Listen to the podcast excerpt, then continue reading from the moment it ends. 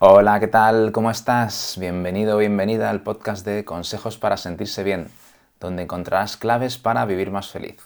Yo soy Miguel Gil. Si quieres saber algo más sobre lo que hago, pues visitar la página tu-mediopsicologomadrid.com. Bueno, y vamos a hablar sobre el superpoder de hacer las cosas paso a paso. ¿En qué consiste esta capacidad? Bueno, esto actúa en un área a la que yo llamo territorio de aprendizaje cercano. Es, para mí es una zona eh, que está un poquito más allá de nuestro límite. Entonces, si centramos nuestra atención en adquirir una habilidad que se sitúa en dicha zona, vamos a ser capaces de realizar un aprendizaje con un mínimo esfuerzo asimilable. Entonces, poquito a poco nuestro límite se va a ir ampliando y vamos a ser capaces de hacer más cosas. Entonces, ¿esto en qué podemos aplicarlo? Pues es muy útil en un montón de situaciones pero generalmente eh, nos va a servir en situaciones que son complicadas para nosotros y que queremos hacer algún tipo de cambio o modificación profunda. Por ejemplo, eh, cuando algo nos da mucho miedo o mucha vergüenza o mucha culpa, nosotros queremos hacer algo, por ejemplo, imaginaros hablar en público, pero nos da mucho miedo y no nos atrevemos. Pues entonces es un campo en el que podemos utilizar el superpoder de hacer las cosas paso a paso. Ahora os iré explicando cómo hacerlo. Más situaciones en las que lo podemos aplicar. Eh, pues cuando, por ejemplo, tenemos un hábito muy asentado y entonces nos va a costar pues, mucho esfuerzo modificarlo. Por ejemplo, pues queremos dejar de fumar, hacer dieta o modificar nuestro estilo de personalidad para sentirnos mejor. Por ejemplo, para aumentar nuestra autoestima, para aumentar la confianza en nosotros mismos. Cosas de trabajo psicológico es muy importante porque requieren constancia, entonces el hábito de hacer las cosas paso a paso, ese superpoder, nos va a ayudar mucho. También nos puede servir eh, cuando queremos mejorar nuestro rendimiento deportivo o en un proyecto desafiante. Queremos eh, superar una marca, correr una maratón, o somos deportistas profesionales o amateur, o tenemos un reto desafiante como por ejemplo pues un proyecto de emprendimiento, nuestra startup eh, y queremos mm, pues hacer cosas que son difíciles y que tenemos que ampliarnos a nosotros mismos o a nosotras mismas.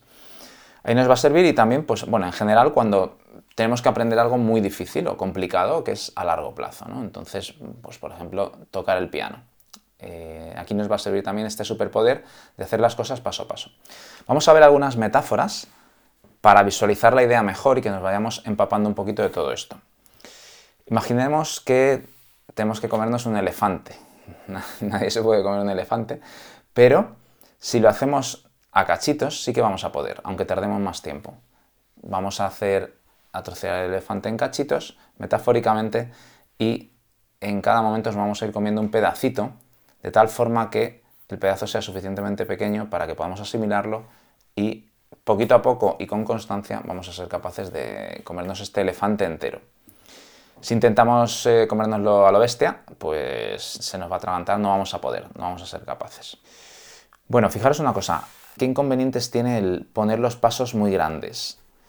Pues a veces, si los ponemos demasiado grandes, podemos tener sentimientos de culpa y frustración cuando no los conseguimos dar, y así realmente nos lo estamos poniendo más difícil.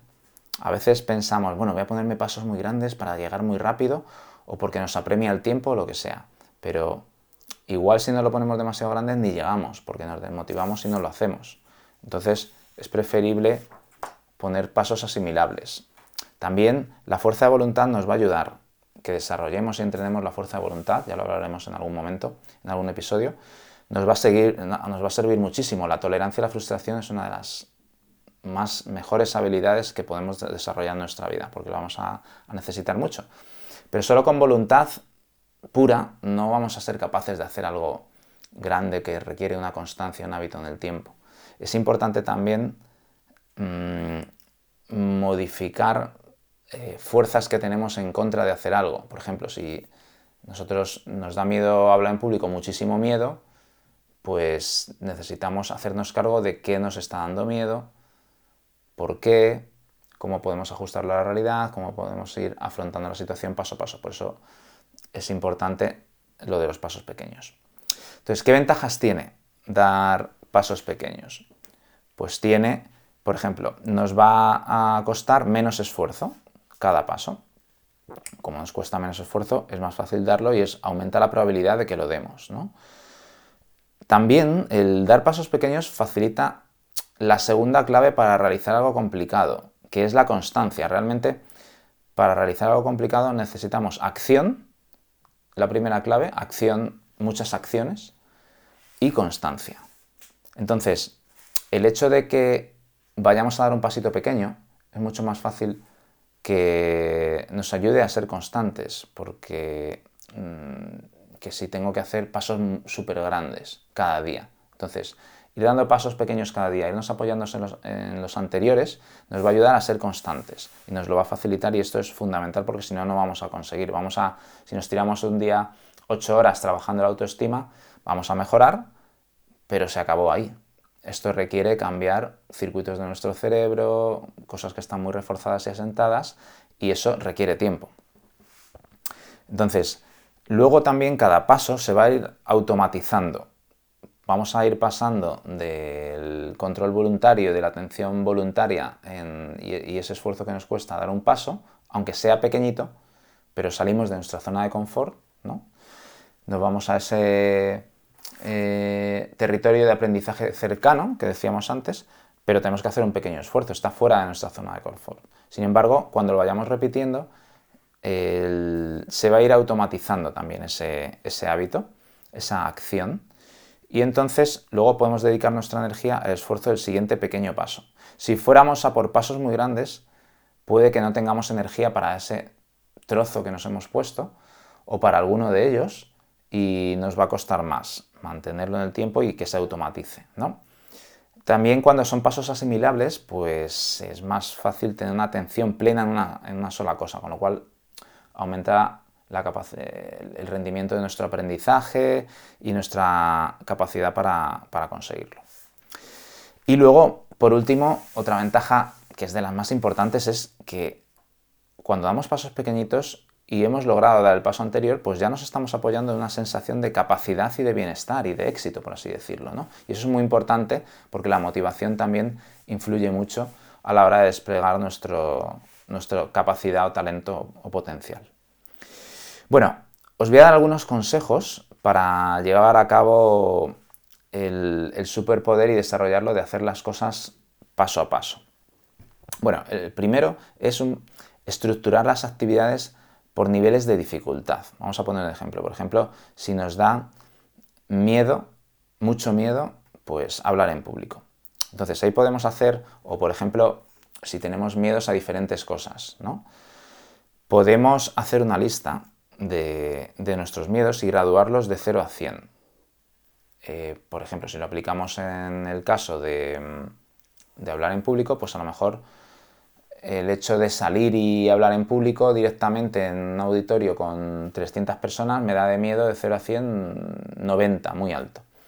Pero a lo mejor, eh, si dividimos esa situación en cachitos, hay cosas que nos dan menos miedo, como por ejemplo pensar en un tema para hablar en público o imaginarnos que estamos hablando en público. Eso a lo mejor nos da un 40, a lo mejor lo podemos hacer sobre 100, lo podemos hacer un poquito más pequeño, a lo mejor nos imaginamos hablando ante tres personas o hablamos ante tres personas o el hecho de preparar un discurso para hablar en público nos da de 0 a 100 3 de miedo. Entonces el tema es ir graduando el miedo eh, que nos da o la vergüenza o la, en acciones que de 0 a 100 vayamos haciendo pasitos más pequeños para irnos apoyando en esos y comenzar por los que nos dan menos miedo o los que nos cuestan menos irlo repitiendo hasta que esté dominado y luego ya pasar al siguiente ítem, ¿no? Entonces, ¿qué tamaño tiene que tener el paso?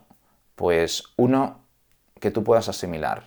Si puedes dar pasos más grandes y no te cuesta mucho y está en tu mano, pues vale, así avanzarás más rápido. Pero si aquí hay una, una, clave muy importante, si nos ponemos un paso y no lo estamos haciendo, es porque es demasiado grande. Entonces, hay que trocear ese paso, hacerlo más pequeño, subdividirlo hasta que consigamos un paso que somos capaces de dar aunque nos rete un poquito, pero que seamos capaces de darlo sin muchísima dificultad. Cuando veamos que lo estamos dando es que ya lo hemos hecho suficientemente pequeño y sí que siempre se puede buscar un paso suficientemente pequeño. Entonces es una clave muy importante. Mm, por ejemplo, esto hemos hablado del miedo, ¿no? O la vergüenza, pero por ejemplo, cuando vamos a cambiar hábitos asentados, ¿no? Como por ejemplo hacer dieta o dejar de fumar, imaginemos hacer dieta, pues ponemos una pequeña acción para construir un nuevo hábito, como por ejemplo comer una fruta después de la comida, Es una pequeña acción, o si una fruta no la estamos comiendo, pues un cachito, nos lo dejamos partido y un cachito. O sea, ir empezando por un paso y irnos apoyando al siguiente. Al final, lo más importante es que esto se vaya acumulando y luego ya iremos a, pasos más grandes, como cuando uno va al gimnasio no va a empezar por las pesas que son más grandes, ¿no? De 200 kilos. Empezamos por una de un kilo o de dos kilos, de lo que vayamos viendo. Por ejemplo, si tenemos algún reto como correr una maratón, pues podemos poner, si no estamos corriendo nunca, pues a lo mejor ponernos el chándal y las zapatillas y, andar un minuto. Luego a lo mejor podemos correr un minuto, o sea, hay que irlo dividiendo en pasitos. Y para aprender habilidades también pues se puede utilizar este superpoder dividiendo la habilidad en subhabilidades y empezar pues un tiempo pequeño, 10 minutos, 5 minutos, a practicar esa primera habilidad. ¿no? Por ejemplo, si vamos a tocar el piano, a aprender, pues, bueno, ¿cómo poner las manos en el teclado? Pues nos podemos ver un vídeo de YouTube o con nuestro profesor o profesora de piano que nos diga cómo poner las manos y nos dedicamos 5 minutos a ver cómo poner las manos ahí, o, o 3 minutos. El caso es hacerlo suficientemente pequeño. También nos puede ayudar el poner una declaración de intenciones, que en psicología es lo que se llama estímulo discriminativo. Es un estímulo, una señal que nos ayuda a captar nuestra atención y a aumentar la probabilidad de que hagamos algo después. Vamos a poner un ejemplo de, mm, cómo poner una declaración de intenciones. Puede ser diciendo, haré el paso XXX el día tal, a la hora tal, y en el lugar tal. Hay que concretar cuándo lo vamos a hacer, dónde lo vamos a hacer y qué acción concreta vamos a hacer. Por ejemplo, mañana a las 6 de la tarde voy a comerme una pieza de fruta en la cocina. Entonces así es mucho más fácil y más probable que seamos capaces de hacerlo. También es importante ir tranquilos o tranquilas, eh, no forzar el ritmo y acelerarnos. A ver, estamos hablando de que son cambios grandes, ¿no? No vamos a aprender más rápido por ir acelerados, mm, realmente no lo vamos a poner más difícil y vamos a aprender peor. Y hay que respetar los plazos, ¿no? Entonces, centrarnos en, en el pasito y en la constancia. Y luego también disfrutar del camino, ¿no? Centrarnos en el proceso, no tanto en los resultados. La meta está bien, que nos ilusione, que nos rete, que queramos llegar ahí, pero también es súper importante tomárnoslo como un reto divertido para aprender, aprender a cómo tener más autoestima, cómo sentirme mejor, cómo confiar más en mí mismo, en mí misma, cómo superar ciertos miedos, ¿no? Ampliarnos, ¿no? Y que eso sea nuestra meta, disfrutando y creciendo y no tanto una ansia de conseguir el objetivo que no nos lo va a facilitar y además vamos a tener más presión, ¿no? Os recomiendo el, libro de hábitos atómicos de James Clear, que, es muy bueno para, este, para esta cuestión. Y bueno, ya os hablaré en otro momento también, pero para practicar habilidades, lo que hemos dicho de subdividirla en subhabilidades y, y practicarlas, os recomiendo el libro de Josh Kaufman, muy bueno, que se llama En solo 20 horas, aprende cualquier cosa de manera rápida. Bueno, espero que os haya gustado este episodio. Si os ha gustado, pues a mí me serviría mucho si me ayudas a llegar a más gente. Para ello estaría genial si hicieras una valoración de 5 estrellas o dejes un comentario o compartas este podcast con personas a las que les pueda interesar. Nos vemos en el siguiente episodio. Un abrazo.